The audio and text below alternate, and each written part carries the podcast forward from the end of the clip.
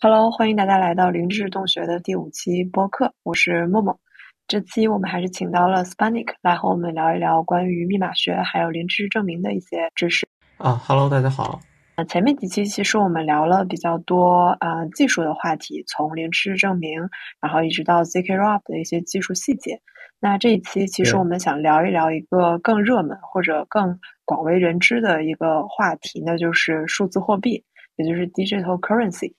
那现在可能比较广为人知的这些呃数字货币，包括比特币啊、以太坊啊、莱特币，包括可能我们后面想重点的去聊一聊的 Zcash，一个跟零知识证明更相关的数字货币。嗯，在聊这些之前，其实我也很好奇，在密码学或者是啊学术界，大家对于数字货币的讨论，嗯，是从什么时候开始的呢？对，其实我们现在看到比特币、以太坊等等这些呃数字货币的概念，现在非常火，伴随着区块链。事实上，在上个世纪八十年代左右，这个密码学界这些科学家们，他们就关注到了呃数字货币系统上。呃，当时大家是叫做这个 digital currency，或者说叫 eCash，大家就呃从学术研究的角度上讨论过如何设计一个呃数字货币系统。对。最早期的时候，应该是在一九八二年左右，这个是 David Trum 他提出的最早的数字货币系统。然后在这之中呢，他定义了第一个这个数字货币的模型。然后当然现呃现在这个 David Trum 也他也是这个密码学界一个非常有名的人物，好像最近是在关注这个抗量子方面的密码。哦，所以其实。呃，虽然可能我们知道的大众更为熟悉的，像比特币，嗯，大概发表发布出来的时间可能是在两千年、两千零八年左右，但其实，在学术界，从上个世纪，就是一九八零年左右的时间，就有过关于数字货币的讨论。那一开始的时候，大家去定义的这个就是 digital currency 的模型，和我们现在见到的这个比特币或者是以太坊的模型。会有什么不同吗？啊，对，确实是会有有所不同的。就是当时还没有区块链这样的概念，我们现在提到这些各种币，往往就会和区块链结合在一起。但是在最开始的时候不是这样的。嗯，对，在最早期的这个数字货币的模型当中呢，其实跟我们现在有众多参与者，然后大家都可以互相转账这样的模型是不一样的。最开始呢，这个模型里只有三方参与者，就是银行。呃，消费者还有这个商户，对，只有这么三方。对，其实和我们现在电子商务更接近。这个最初的模型，它基本的流程是说，用户呢需要把钱从银行中取出来，取出来呢，其实它更像我们现在一种支票的形式，就是说你花多少钱，你就得取多少钱。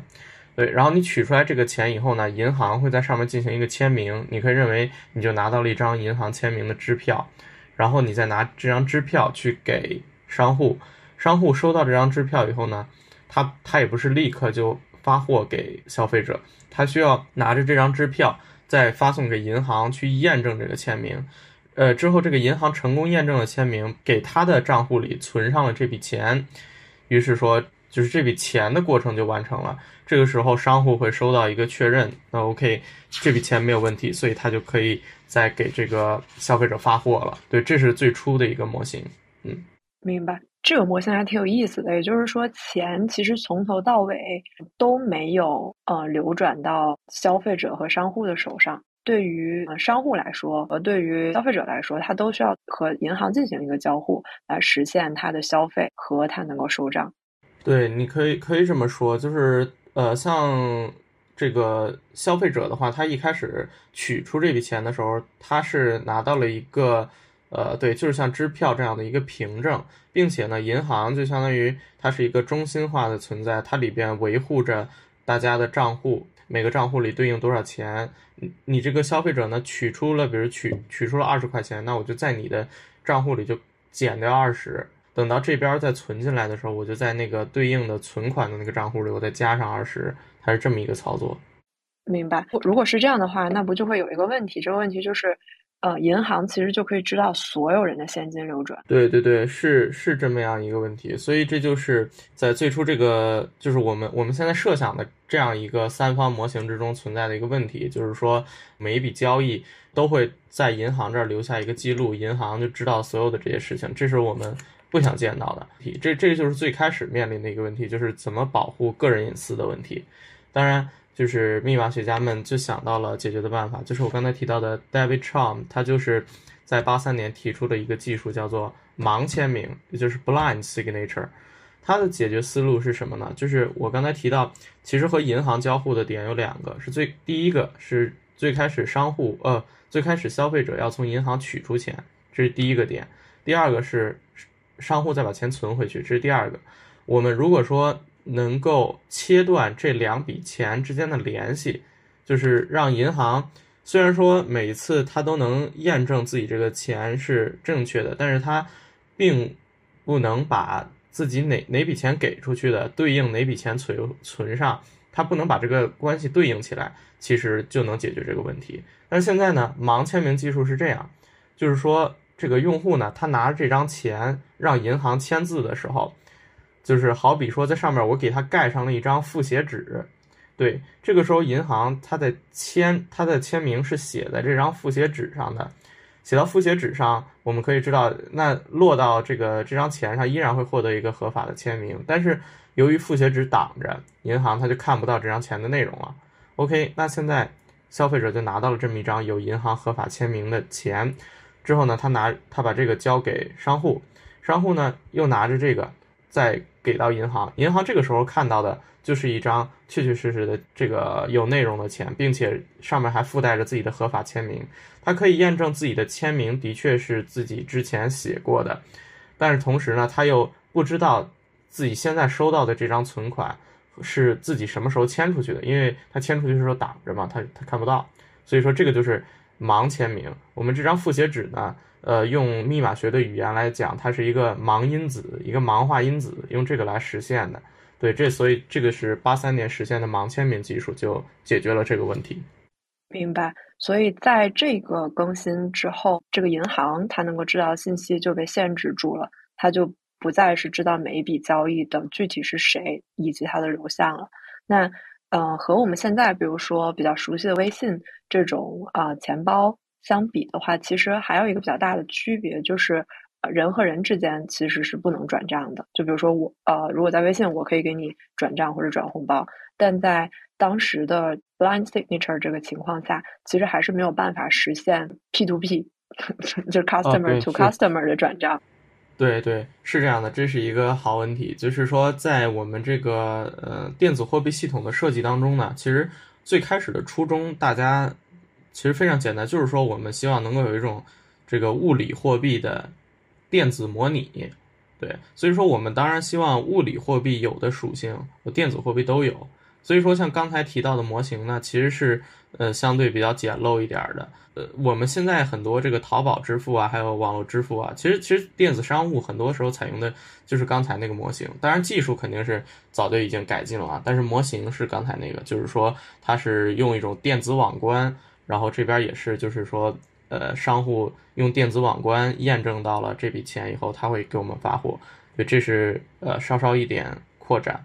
然后回到我们刚才的问题，嗯，对，像有了盲签名以后呢，其实我们系统面临的是两个问题。呃，首先一个呢，就是说我们在这样把用户的隐私确实保护起来了，但是用户会不会就能够洗钱？因为现在他就你已经完全追踪不到他了，所以我们是不是需要有一个 trade off？一个权衡，然后来这个平衡一下这种，所以说在之后的八九十年代呢，这个密密码学家们 又研究了一系列的协议去针对这点，嗯，于是又诞生了一个，我举我举个例子，比如说有个叫做 fair blind signature，就是在刚才的盲签名上又加了一个 fair，一个公平，就是它引入了一个可信的第三方，然后让第三方参与到。刚才生成盲因子啊，还有呃一些签名的过程当中，就是我们认为这个可信的第三方这个主体它是呃可以可以信任的，它的操作都是可信的。之后再出现问题，比如用户去双花了，他把同一张钱花两次，或者说他做一些其他的违法的行为，这个时候，可信第三方呢就能够把他的盲因子给他打开，就把他的钱又又能重新追踪了，对，所以又又能锁定他，相相当于有个黑名单这样，对，这个是一种方案，它确实，呃，这个 trade off 它做到了，但是我们看又引入了新的问题，因为它是一个中心化的主体，就像我们现在区块链一直在讲去中心化。那这个中心化的主体，我们认为它可靠。如果说它有问题呢，我们没法对它进行追责，我们没法保证它的可信性。当然，还有更多的是效率问题。像刚才提到这些技术，其实都是一些呃，我们说理论上的一些兴趣，但在真正的实现当中，他们都会非常非常慢。对，这个是刚才的隐私问题。另外是默默说到的，就是我们这个人跟人之间的转账问题。呃，这个问题呢，其实也是大家一直关注的，就是说我我这个电子货币系系统，除了刚才讲的隐私，还有基本的，就是说我得能够好好花呀。像刚才说的，我这个钱数都是固定的，这个显然不方便。其实大家呢有有两个解决思路，一种是说我让这个钱呢它可分，比如说我取出来一张六，我现在要买一个五点五的东西，我怎么办呢？我按说我我最好的应该是能够把它拆成。五点五和零点五，这样我把五点五给人家就可以了。但是这件事儿在呃理论手段上实现其实是非常困难的，就是呃大家对这个有一个很长时间的研究，呃有一个日本的团队，他们在九五年左右提出了用一个二叉树的数据结构，诶，它这个一棵树呢，它就是一个钱，然后它可以分成两个叉，这两个呃孩子节点就是。根节点的价值的总和，它就不断的除以二嘛。你你想要多少，你就一直往下除除除，然后最后你你你把你那个要的叶子都拿出来，然后一并给人家。我们可以看到这个似乎也能解决问题，但是它太慢了。而且我们如果一笔钱就这么无限的分下去，这个显然都不太可能。对，这是用可分来处理。另外一点，我们现实中怎么解决？我有六块，然后我要花五点五，其实就是。找零嘛，所以说这个就是叫可迁移性，这个也是我们就是说两个客户之间、两个顾客之间怎么互相转钱。对，这样的话，它是一个呃看起来是更合理的一个系统，叫可迁移性。这就是默默刚才提到的，所以这个大家之后也也有在设计，像在。呃，一四年、一五年左右的时候，就是提出了一个呃可塑签名的这么一个密码学组件。呃，我简单来概括一下，就是不用密码学的语言，就是说我们这个签名对钱的签名生成了以后，呃，我给到下一个人呢，我就可以在上面再附带一个签名，然后就就附上下一个人的签名，再转他就再附上一个，然后这样的话，我我我们可以看到这个钱其实就能够在不同的人之间流转了嘛。对，但是这个里边又会带来新的问题，比如说我的我的签名不能越来越长，比如我我转十个人，那我的签名长度是原来的十倍了，理就是简单这么来想，所以说这是不合理的。而且还有一点是，像我们纸币上其实不存在这样的问题，就是我们纸币大家互相给来给去，其实我不知道前两个人、前三个人是谁摸拿过这张钱，但是像在。这种签名的情况下，那我前面所有人谁碰过这张钱，我都能看得到。对，这个都不是我们希望得到的。对，所以说大家又想出了一些新的办法，包括用哈希，然后去呃代替啊等等的一些隐藏的办法。总之是就是这个电子货币系统的设计其实是非常复杂，而且呃非常综合的。签名技术在其中是一个关键。对。明白，所以听下来，其实从上个世纪一直到最近，这个数字货币，嗯的系统，包括中间的一些隐私的设置和设计，其实在学术界一直都在进行。然后，只不过可能对于普通的平凡大众来说，不专门往这个方向去探索和研究，可能就了解的很少了。嗯嗯，那我们还是翻回来聊一个，就是可能大家可以说是最熟悉的数字货币之一吧，就是比特币。呃，我之前在网上去搜了一些资料，当然现在关于比特币的资料非常非常的多，有很多可能都是关于怎么炒币的。然后，但有一个网站比较有意思，我们也会把它放在我们的这个 show notes 里面，叫做 historyofbitcoin.org。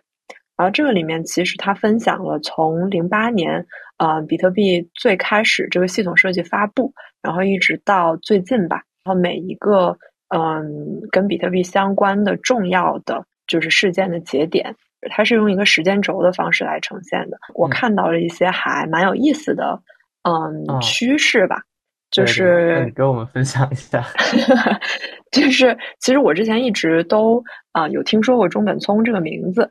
然后，但其实我也是，就是通过这个网站才了解到，说原来，嗯，中本聪其实一开始发表这个关于比特币的这篇算是论文吧，或者是这个设计的文稿，是通过一个叫做呃 Math D O W D 的密码学邮件列表发出来的。他发当时发了一篇名字叫做 Bitcoin a Peer-to-Peer Electronic Cash System 的文章，后来才慢慢的开始有人。呃，做了很多很多后续的研究，然后从时间线上来看，其实也是非常有意思。一开始其实都是一些技术或者是技术社区参与到里面来，然后慢慢的可能出现了一些客户端，出现了开始有了转账，有了消费，有了定价，然后慢慢的后面其实有了更多社会学上面的意义，比如说有了报道比特币的媒体，有了第一个 ATM。然后再到后面，其实就有了法律和法学上面的一些探讨。其实整个的感觉就是一个新的技术的兴起，好像往往都是通过了这么一个流程吧。就一开始可能技术本身是比较单纯的，然后但有了这样的技术革新之后，就会慢慢的影响到这个技术的上下游。比如说，可能在二零零八年发布了之后，二零一零年的时候，像我们比较熟悉的一些什么 OpenGL。或者 OpenCL，包括诺基亚，当时 还比较火。就二零一零年的时候，可能还有人在用诺基亚，就都纷纷就是发布了一些，不管是挖矿的插件儿，然后或者是发布了一些比特币的手机客户端。那个时候可能还是在塞班这个系统下面开发出来的。嗯，然后再到后面，可能二零一一年、二零一二年的时候。就有更多的一些平台加入进来了，比如说可能 PayPal，然后包括 iPad，然后 WordPress，包括 WikiLeaks 是当时可能比较有名的或者引人关注的一些平台，都开始接受比特币的一些不管是嗯 donation 或者是比特币的一些付费之类的支付。对对，你说起这个比特币的付费，我想起来是不是还有一个呃 Bitcoin Pizza Day，是不是？就是对对对，对对对，就是那个 他一个程序员是吧？他一用一万个比特币，然后买了一个买了个披萨，好像这个是第一次的比特币花费吗？这个是？对对对，这个我也是很震惊，就是我看到这个是正好是五呃二零一零年的五月二十二号，然后一个佛罗里达的程序员，他花了一万个比特币。买了一个披萨，我们来想一下，现在的比特币一个的呃价格可能大概是两万美金上下吧。对，然后 这就是 花了大概几个亿，十几个亿。对，然后买了一个披萨。对，对，其实也，嗯，就我们翻回去想，当时最开始比特币是怎么定价的呢？其实也非常的简单，就是它是根据比特币。啊，挖矿的时候需要消费的电，需要消耗的电力去做的定价。然后这个系统可能是二零零八年开始发布出来的，或者二零零九年初开始的第一个 block 零。然后到二零零九年十月份的时候，有一个组织给比特币定了一个价。然后那个时候大概是。一美元等于一千三百零九点零三的比特币，所以，对，在一开始的时候，就是确实，呃，这个定价在当时的情况下看起来是合理的，因为确实就是它的价格就是围绕着它消耗的社会资源去定的，对，就是其实十年过去了吧，大概，然后它的价值就已经到完全的天翻地覆了，嗯，需求不一样了，现在。对对对，嗯，如果大家感兴趣的话，可以去看一下这个网站，然后里面也许会有一些，呃，就是你觉得比较有意思的点。另外呢，其实有很多关于比特币的八卦，然后都是关于中本聪这个人的。对，然后因为中本聪这个人的身份，其实大家一直都不知道，而且其实，在可能两千零九年、两千一零年之后，他基本上就淡出了整个比特币系统的维护和开发的工作。其实大家一直都嗯对这个人的身份有很多的猜测和好奇。嗯，UCLA 的一个教授还提名过中本聪啊，成为就是诺贝尔经济学奖的候选人。之前我们聊天的时候，其实也提到，就是 Elon Musk 在 Twitter 上也有揭秘过中本聪 到底是谁。对，对对对，他对就是前一阵子他揭秘的，就是说好像是四个日日韩的公司，对他们的首字母就是就是这个 Satoshi Nakamoto，对。对，所以，呃，我们也会把就是 Elon Musk 的这个 Twitter 的截图附到我们的 Show Notes 里面，就不知道是真是假。然后，另外，其实我看到有很多八卦也在讨论，因为一开始的时候，其实在二零零九年，他们发布了第一个 Bitcoin 的客户端 Version 零点一，然后有很多人去看它的这个代码，然后就在猜测说。就是这个代码看起来是一个集体的行为，就并不是一个 programmer 写出来的 code。嗯，所以可能也可以支持，就是 Mask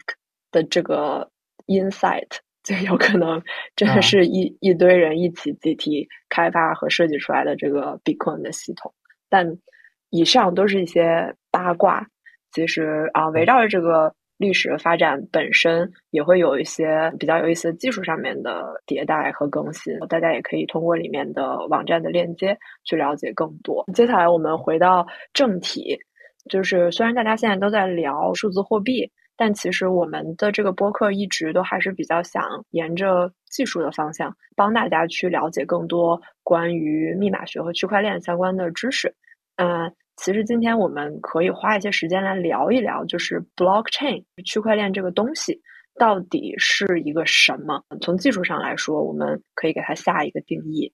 嗯，这里其实可以给大家推荐一个 Stanford 的课程，是他去讲密码学以及 blockchain 相关的，它的内容涵盖的还比较全面，也比较多，会从整个区块链，然后一直讲到以太坊的设计，然后 Bitcoin 的设计，包括 Zcash。之类的系统设计是怎么样的？信息密度非常高。然后我们也会把它的课程的链接附在我们的 show notes 里面。大家如果感兴趣的话，可以去看一看。然后我们今天和之后的播客也会 cover 一些我或者 Spanic 觉得比较熟悉或者比较有意思的话题。在这个课程里面，其实他对 blockchain 提出了一个定义。他把 blockchain 其实定义为了一个数据结构，叫做 a public append-only data structure。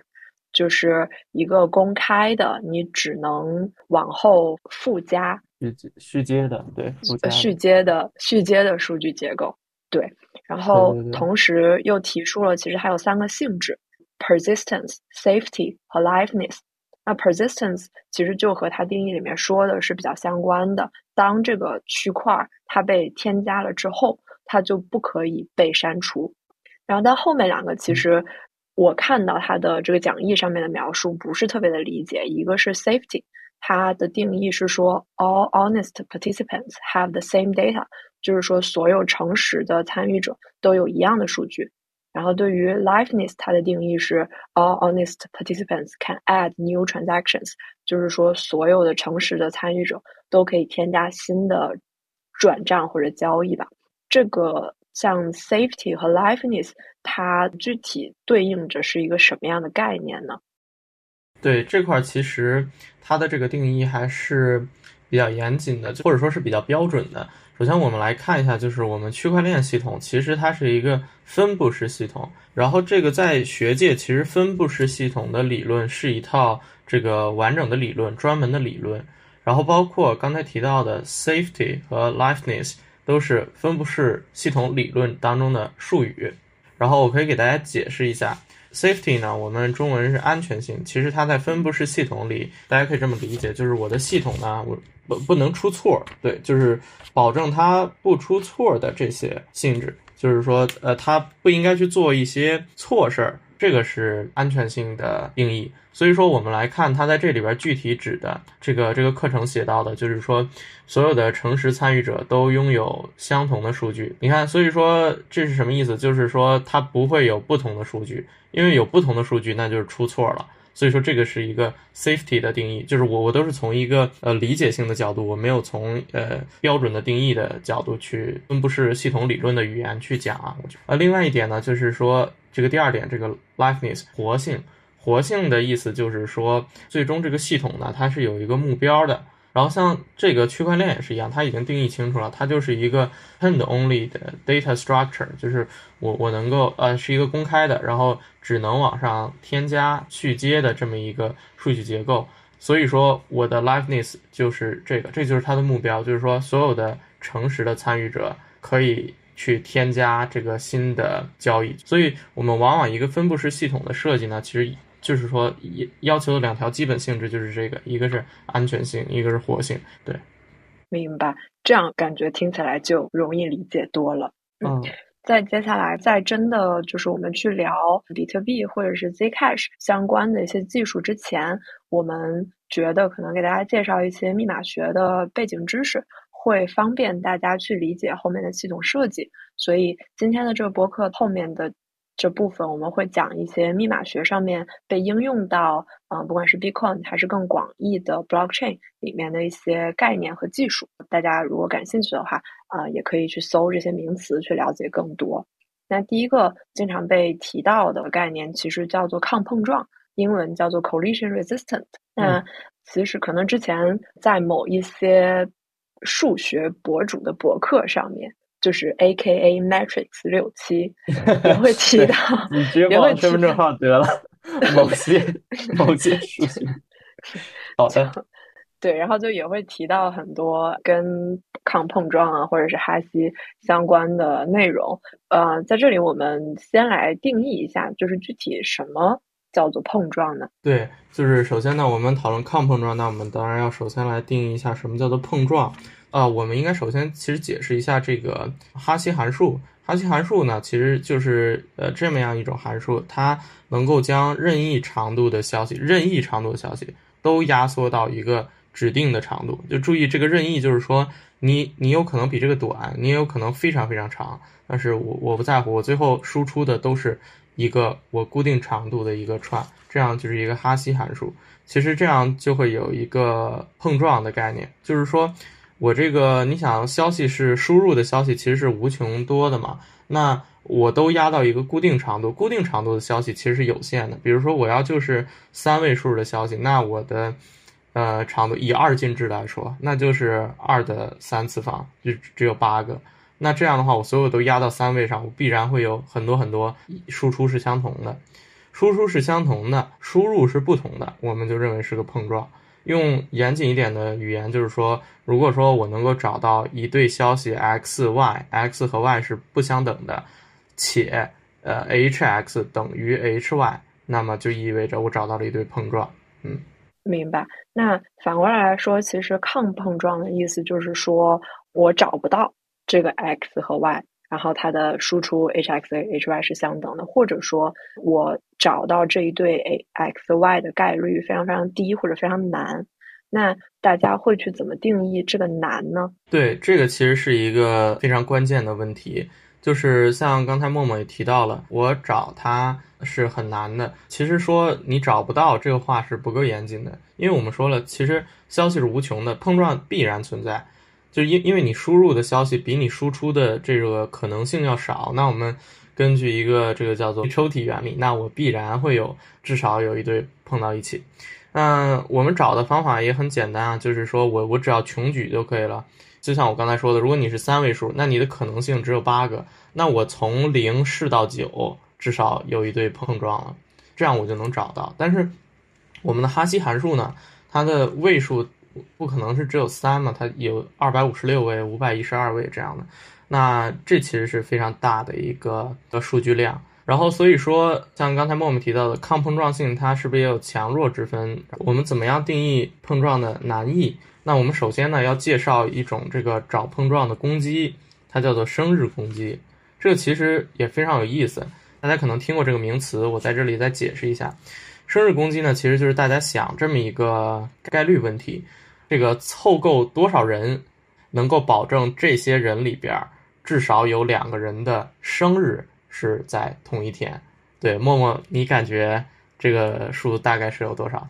我盲猜，可能三十。对对对，你这个数其实还是比较合理的。其实差不多是在当你凑够十八、十九个的时候，你找到两个人生日是相同的概率就高达百分之五十以上了。对，这个其实是一个概率题，然后但我们这里不讲具体的推导过程了，大家也可以上网搜一下。呃，并且呢，这个有个结论，就是说这种问题其实这就是一个找碰撞的问题嘛，就是说。呃，其实输入就是这个每个人，呃，输出呢就是大家的生日，然后你要找到两个不同的人，不同的输入，他们生日相同，呃，相同的输出，其实这就说明我们找碰撞。然后那这个概率它的大概的估计是多少呢？你的数据量开根号或者说二分之一次方达到这个数据量的时候，碰撞的概率就能超过百分之五十。你看三百六十五，它基本。开根号的话就是不到二十左右，所以说我们差不多有二十个人左右，它就可以超过百分之五十了。然后我们回到哈希函数这边，呃，那就会带来一个叫生日攻击，就是说我们要想找一个例如二百五十六位的哈希函数，它的生日攻击，我们提供二的一百二十八次方个消息进行哈希，就有百分之五十的概率能够找到一对碰撞了。所以说，哈希函数的抗碰撞安全性啊，其实是需要把它的位数进行一个除以二的。就是说，基本上就就是生日攻击，可以认为是对哈希函数一种最基本的攻击。所以我们回到最初始的问题，抗碰撞性强弱之分怎么定义？你的一种对于哈希函数的碰撞攻击，就比如说你提出了一种算法，你说根据我的算法能够以，呃，能够成功的对这个哈希函数进行一个。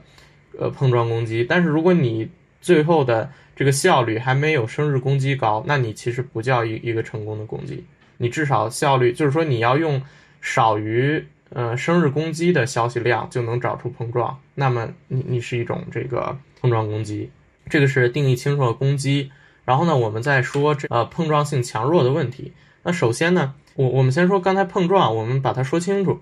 因为哈希函数有这样的性质。首先第一个叫做单向性。单向性就是说我由输入计算输出是非常简单、非常快的，就是说我由 a x 我计算 h x 非常简单、非常快。但是我由 h x 输出计算输入是是非常难的。简单这么讲，通俗的讲，就是说给你 h x，你可以认为算出来 x 不可能。呃，那么在这种情况下呢，这其实就是单向性嘛，你从一边能到一边，另一边回不来。这种情况下就是说我给你一个 x。你给我找出一个 y，这个 y 和 x 不相等，但是 h x 和 h y 相等，也就是说我给你指定了一个 x，你给我找到一个 y 去碰撞它，这是一个碰撞。如果说你你设计的哈希函数让人找不到这种碰撞，或者说找到这种碰撞是很难的，那么你就叫做弱碰撞自由。那有弱碰撞自由呢，当然就有强碰撞自由。强碰撞自由是什么呢？我们刚才说了，我给你一个 x，你去找个 y 跟它碰，然后现在是变了，我不给你任何限定，你只需要给我找出一对 x y，x y 不相等，且 x y 的哈希值相等，就是说你给我任意找出一对碰撞就行了，不用非得碰我给你指定的 x。那在这种情况下呢，我们可以看到它条件其实更宽泛了，直觉感觉上来说，这种攻击应该比刚才那个更容易一点嘛，它的攻击条件。放宽了，攻击更简单了。那么你如果能够连这种攻击都抗住，那我们就叫你是强碰撞自由的。所以说刚才那种叫弱碰撞自由，这种叫强碰撞自由。嗯，我们可以看为为什么这么说。像刚才直觉感觉就是说，后边这种攻击因为比刚才那个要轻松嘛，攻击者更轻松，所以我们要能抵挡得住，那我们就比刚刚那个强。那事实上是不是这样呢？你可以去想，如果说。攻击者他能够，就是说给我指定 x，我都能找到一个 y 去碰它，那是不是对我来说，我只要自己给自己指定一下，然后我再找出一个碰撞，我就算是找到了一对儿这个不限定条件的碰撞，它确实是强的。这是我可能刚才我不知道我有没有表述清楚，就是说我那种攻击，如果我能做到，那我就能用那种攻击的方法，然后来完成这种攻击。所以说，前面那种是更强的。这就是密码学常用的一个叫做规约证明的一个思路，然后也是用它来呃规约一些性质啊的强弱，包括大家有的时候可能会看到一些，就是说我的算法规约到怎么怎么样的数学问题，其实都是在进行这么样的一种规约证明。明白？那我们可以沿着这个思路先来聊一下呃 proof of work，嗯，这个也是可能对于比特币来说一个比较重要的性质，在比特币里面，其实大家会用一个 proof of work。的方式去定义，比如说挖矿或者新的 block 的产生，其实是一个 proof of work，就是要去定义一个 puzzle 一个问题。这个问题在解决起来是非常非常困难的，但是 verify 起来就是验证起来，它是非常简单的。那对于可能很多区块链的设计或者是 Bitcoin 的设计来说，它的这个 puzzle 其实就是一个碰撞问题。嗯，对对，这其实就是说我们 proof of work 的一个嗯一个工作流程吧。首先，proof of work 它是什么？它是一个共识协议。刚才提到了区块链系统，它是一个分布式的系统，所有的节点都要保证这个账本的内容是相同的，我们要达成共识。那么在这之中会有什么问题呢？比如说，那我如果不诚实，我去维护账本，我就在我的记账的过程中，我全都记录，呃，别人给我的转账，对，然后我把它放到块儿里，我给别人的转账我都不记，或者说我就记，呃，这个我给别人，我给 A 转了钱，然后我又给 B 转了钱，等等，这样我把同一笔钱花两次，双花，呃，总之呢，如果我随便记账呢，我就可以作弊。呃，但是呢，如果说你一个人这么作弊呢，没关系，别人都维护着另外一个账本，跟你没关系，那不认你这套，所以说你就没跟别人达成共识，你作弊的这些东西呢，也都改变不了什么。但是有个问题就在于，当你个人拥有了系统百分之五十一的算力，这就我们说的百分之五十一攻击嘛，就是如果你的算力超越了其他所有人，你有了这个算力以后，你会比别的所有人都快，那你提出的这个就会。让大家都去接受，因为你的算力比别人强，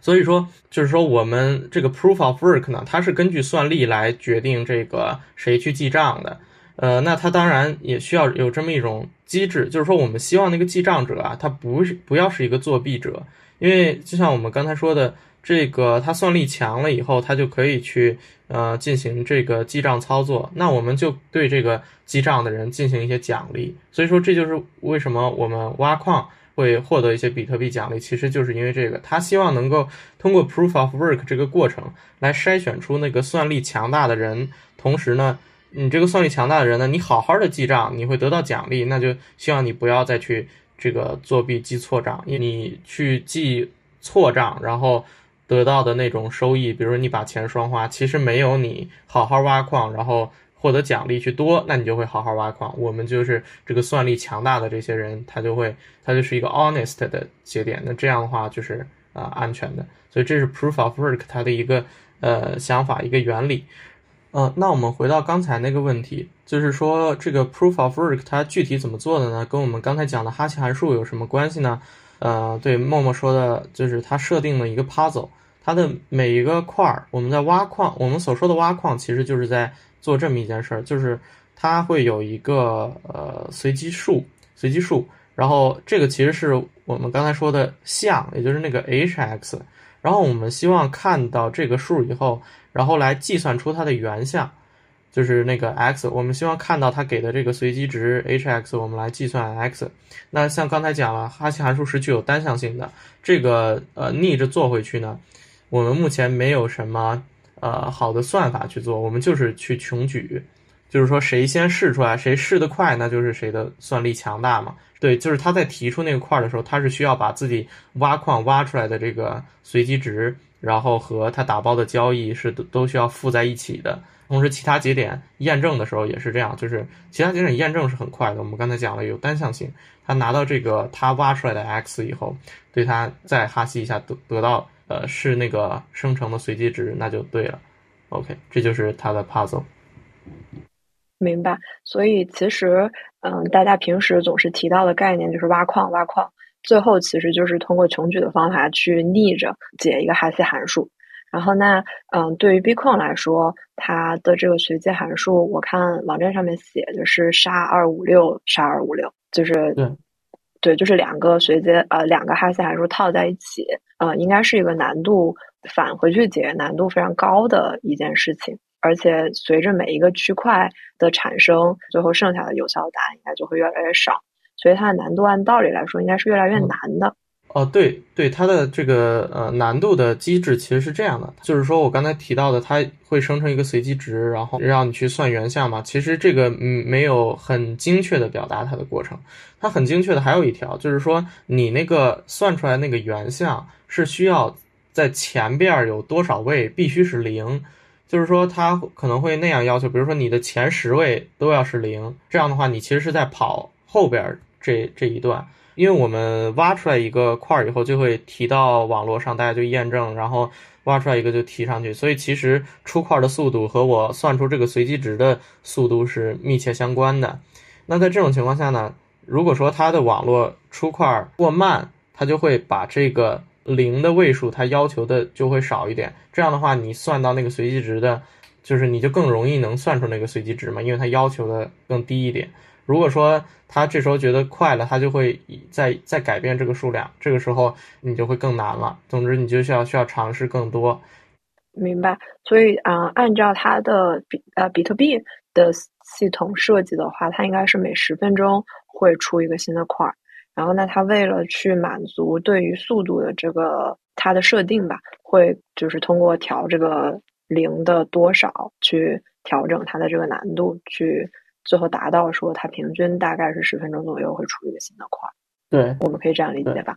对对对。那我们聊完了就是这个抗碰撞或者是碰撞以及 proof of work 的这个机制，呃，我们再回来聊一个跟数据结构相关的问题。那我们知道，就是 blockchain，blockchain 嘛，它就是把很多 block 连成了一个 chain。那嗯，block 中间到底有什么？其实也是一个我们可以去讨论的问题。嗯，比特币它的每一个 block 里面会包含很很多的属性吧，或者是很多的数据，包括它的 version，一个 timestamp 的时间。然后包括 bits、nonce 这些，我们可能会在下一期的时间给大家仔细的去聊一聊，就是比特币的这个 block 的设计以及它整个的这个共识协议。那里面有一个东西，我觉得我们可以提出来，今天来说，就是它里面有一个 tx root 来存储所有的交易。然后那这个交易用到的其实就是一个 Merkle tree 的概念，这个其实在我们上一节。讲这个 zk rollup 的时候，也有简单的提到，在就是他的这个 Stanford 的讲义里面，把 Merkle tree 和另外一个概念其实是绑定一起在介绍的，叫做 vector commitment。嗯，这个 vector commitment 在它的解释里面，其实就是类似啊一个函数，它会把一个 vector s 映射到一个值，一个 value h。在比特币里面，这个 Merkle tree 的概念是不是也是类似？它会把一个一个 vector s 可能里面就是每一笔交易。然后慢慢的通过 Merkle tree 哈希的方式映射到一个 h 这样的一个值呢？嗯，对对，那个你说的很对，就是呃，我们之前讲过 Merkle tree 的 它的结构其实就是一个二叉树。嗯，叶子节点呢，就是我们需要压缩的那些信息，然后每两个相邻的叶子呢，我们放到同一个哈希函数里边，这样它呃上去以后就会得到一个新的节点。比如说我们一开始有八个叶子，这样压过以后就剩四个。这四个也再两两配对，再往上压就变成两个，再压就变成最后一个根，就是我们的 root。所以它其实是一个就是通过哈希函数组成的这么一个树。对，明白。然后那大家在比如说比特币或者是 blockchain 的系统设计里面去用到 Merkle tree 这样的一个数据结构的原因是什么呢？因为它看起来其实呃并不是一个很简单或者是很直接就会想到的一个数据结构。嗯，对啊，其实 Merkle tree 呢是一个很重要的密码组件，它有很多很多别的功能，包括在我们的这个零知识证明当中也有着非常重要的应用。对，这个之后我们可以看到，呃，但是它在比特币的区块头里边，当然最重要的一个作用还是压缩数据。啊，就像我刚才说的，比如说你有八笔交易信息，然后你通过一个 Merkle tree 呢，最后你都会压到一个呃二百五十六比特的一个呃 Merkle 根这样的一个长度。但是我们看为什么能够实现这么一种压缩呢？这其实就是哈希函数它的这个抗碰撞性来决定的。首先，我我们这八个信息呢，有有一个我刚才说一层一层的哈希，然后把它最后合成了一个根。啊，你可以认为你就是简单理解吧，把它抽象成一个大的哈希函数，对，然后这个大的哈希函数是由一个 Merkle tree 里边小哈希来组成的，就是这么一个大哈希，然后把它压到了最后一个 root 上。那如果我的这个交易给改变了，对我我不是这八笔交易了，我改成别的了，那这个根呢，它其实也是不一样的。呃，像我们刚才讲的，确实理论上有碰撞的可能，但是我们分析了半天，其实就是想说。这个真正的哈希函数，它一定是抗碰撞的，就是你你不能够找到那么一种这个强于生日攻击的办法。也就是说，像我刚才说的，二百五十六比特的哈希，你最好的也要举出一百二的一百二十八次方个消息，这么大的一个消息空间，你才能找到一个碰撞。那其实这样我们不是很担心，因为二的一百二十八次方个消息其实非常非常大，是一个一个天文数字，对。所以说，在这种情况下呢，我们就认为它呃找不到这么样一个碰撞，所以就是说，这是一个一一的绑定，就是我们这八笔交易和这个和这个根，它就呃绑定在一起了。只要是这个交易被改变，这个根也会被改变。所以就是这样，其实我们就用这个根来代表这个交易信息了嘛，所以起到一个压缩数据的作用。明白。然后那嗯，对于一个像这个系统或者像 blockchain 去提交数据的人来说，大家会去 verify 的东西可能会包括两个，一个是他挖出来的这个 x 的这个原像，它是不是能够真的推导出系统给出来这个 random 的值，就是 hx。然后另外一部分，其实大家也会去验证它记在这个 Merkle tree 里面的交易是不是真实，或者是不是真实可信的。那对于一个验证者来说，我拿到了这个 Merkle tree 的 h 的这个值，我要怎么去验证说，就在这个 vector 里面的某一个位置的交易确实是真实存在的呢？哦，对，这个问题其实是这样，就是我们那个区块链账本维护者他们在验证的时候，其实就是他他需要校验这个区块头这些信息，包括刚才说挖矿挖出来那个随机值，还需要做一些这些计算。然后像这块的话，它其实也需要把这些交易再重新跑一遍的。但是我们说从 vector commitment 的角度来看这个 Merkle tree 的话，在另一些场景当中，比如说我们呃灵芝证明可能会经常涉及这个场景，就是我们把一个信息然后压缩起来。嗯，像我们之前提到的这个 Snark Stark 算法里面，非常多的用到这个 vector commitment。它其实实现的是一个什么？我的这个最后的这个值输出值绑定了我，呃，压缩进去的那个东西。但是呢，我我又不告诉你我压缩的是什么。你因为我这个哈希有单向性，所以你你看不到。我给你看了最后这个 root，你看不到我压缩好的值。但是呢，我我可以做些什么事儿？就是我可以让你这个看一部分，具体的一部分呢，其实就是说我这上面一个信息点，就是你可以向我提问。然后你来看，呃，你想看的信息点，然后我我可以给你看，但是这时候有一个问题，你只有一个 root 嘛，你你怎么确定我没有说谎呢？这个时候就要发挥我们这个对一个一个零知识的思想，就是说我会附带一个 proof，这个 proof 呢，它能够在不泄露其他信息点的情况下，然后让你相信我这个点是真实的。其实它跟我们讲的零知识又不完全一样，因为我们在第一期的时候其实严格的定义过零知识，就是说你任何的信息都不能获得。那在 Merkle tree 里面，这个是怎么做到的呢？就是说，比方说我们还是用那个八个点的呃来举例子，然后你想看第一个点，OK，我给你看了第一个点，这个时候呢，我就把第二个点还有这个三四压到一起的那个点，还有后边五六七八压好的那个点。我把这三个点给你，其实大家可以看到，如果画个图的话，这是一条路径，这个就是我们讲的 Merkle path，就是你有一个叶子节点，然后你只需要跟这个 Merkle path 再按顺序依次做哈希，你就会同样算出那个根来。对，这个是比较巧妙的一个地方。所以说，当你看到这条 path 的时候，你你就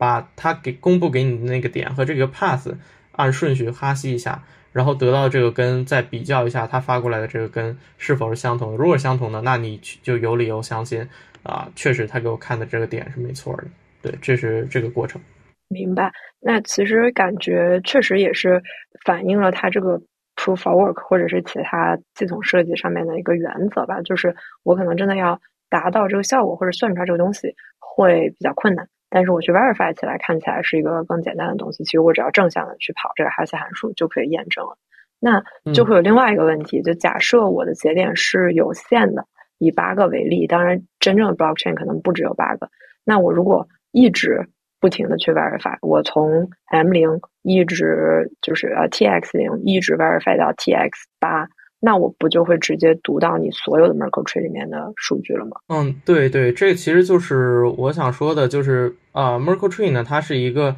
密码组件，然后所以说你要看怎么用，有的时候我们需要用到隐私，有的时候我们不需要。像说，呃其实，在区块链上，刚才说的比特币这个环境里，它其实它其实不需要藏匿那些交易信息，所以它不存在这种问题。但是像我们之后可能会讲到的很多。啊，尤其是零知识证明的协议里面，非常多的应用到 Merkle Tree，然后包括可能我们下一节要介绍的 Zcash 里边也会用到 Merkle Tree 的结构。然后，那在这个过程之中呢，其实就像默默刚才说的，那我这反复问我所有的都知道了。这所以说，在我们一些密码协议里边，它往往要求的就是说，你一轮你只能问我一个点。我只能翻开一个点给你看，然后你 OK，你验证了，那我们进进行下一轮。我下一轮就不是这个信息了，我可能一轮八个信息，你只能问一个。对，这是我们希望能够达成的一个效果，并且像我刚才说的，我在给你展示这个 path 的过程中，我刚才说了那个 proof 就是这个 path，呃，对，但是这个过程不是零知识的嘛？因为就像我说的，刚才你展示这个 pass，你把点，你把第二个点也告诉他了，你把三四点的哈希也告诉他了。你把五六七八的哈希告诉他了，这其实就都违背了我们零知识的一个概念。所以说，在之后呢，我们会看到这几这些信息，这条 pass 也是作为一个新的知识，然后我们为它生成一个零知识证明，然后我给你看这零知证明，然后你验证了这个灵芝证明，你就相信这确实是那个 pass 啊，OK，整个都是没有问题的。就是说，它是一个密码组件，然后我们一定要看它用在什么地方。对不同地方呢，效果也是不同的。明白，就感觉每次我们提到一个概念了之后，我就会在里面找 bug，就说，哎，那这样，那这样不就可以了吗？然后最后就会发现，哦，原来不行。对，其实科学家们也都是这样的。对，然后，嗯，就还是非常诚心的跟大家推荐 Stanford 的这个课。嗯，就是在讲义里面会提到很多啊，不管是密码学还是更多的技术细节吧。其实相对于很多嗯博客更偏技术项。如果你对于 blockchain 或者是嗯 digital currency 这个方向的技术更感兴趣的话，大家可以嗯去看一下他的这个讲义。我们在后面的播客里面也会去更多的 cover 嗯它里面的某一些内容。就比如说 Bitcoin 的系统设计，或者是 Zcash 啊相关的一些系统设计，包括可能呃如果有时间的话，也会去看看啊 zk Snark 或者 Stark。的一些算法设计的一些细节，然后欢迎大家感兴趣的话就订阅。然后呢，最后一个我们今天想要跟大家啊聊的概念其实是 digital signature，就是电子签名、数字签名。这个东西听起来非常的呃 fancy，但简单来说，可能就是一个大家都非常了解的概念，就是私钥和公钥。啊，数字签名其实就是这样的一个过程，它会生成两个 key，一个私钥，一个。公钥一个 private key，一个 public key，平同时配着两个嗯，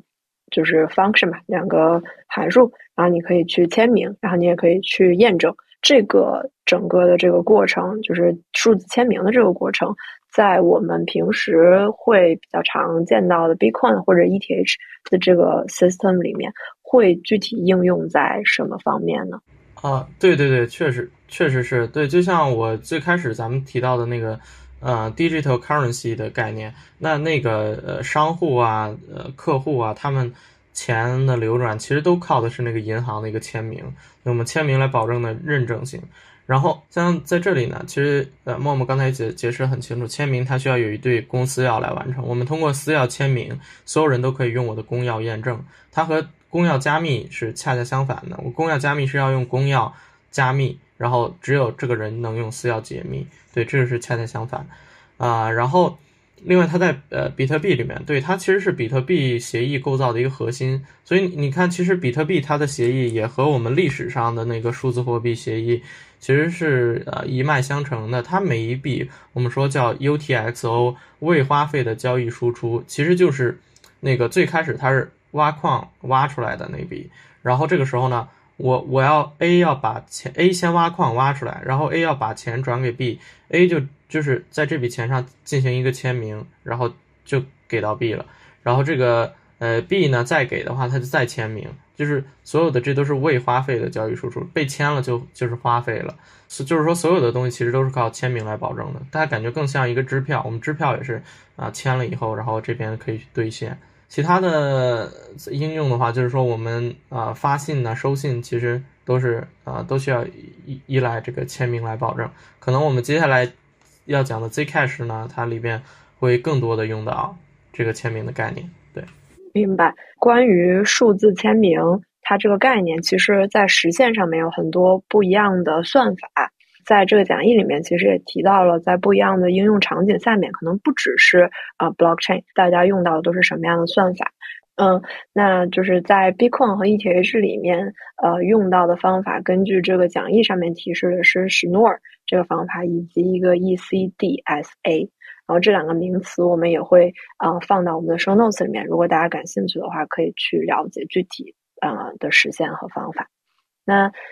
今天其实我们还聊了挺多的，不管是一些历史发展的八卦呀，然后包括可能数字货币在真的火起来之前，从一九八零年开始学术界上面的一些研究和讨论，然后再到后面可能对于 blockchain 这个更大的概念技术上是怎么一回事，以及它涉及到的密码学的知识，我们今天都有涵盖。那接下来的几期，我们可能会去找一些项目，比如说，嗯，Bitcoin，或者是呃，跟我们这个名词就是零知识洞穴这个播客的名字更相关的啊，Zcash 啊，这样一种隐私保护的更好的货币系统啊，来和大家聊一聊，就是具体我们刚才提到的这些密码学的知识是怎么能够帮助去实现这样的一种加密的或者是隐私的数字货币的。所以，如果大家感兴趣的话，欢迎分享、点赞、关注我们、订阅我们，然后啊，去了解更多关于零知识、密码学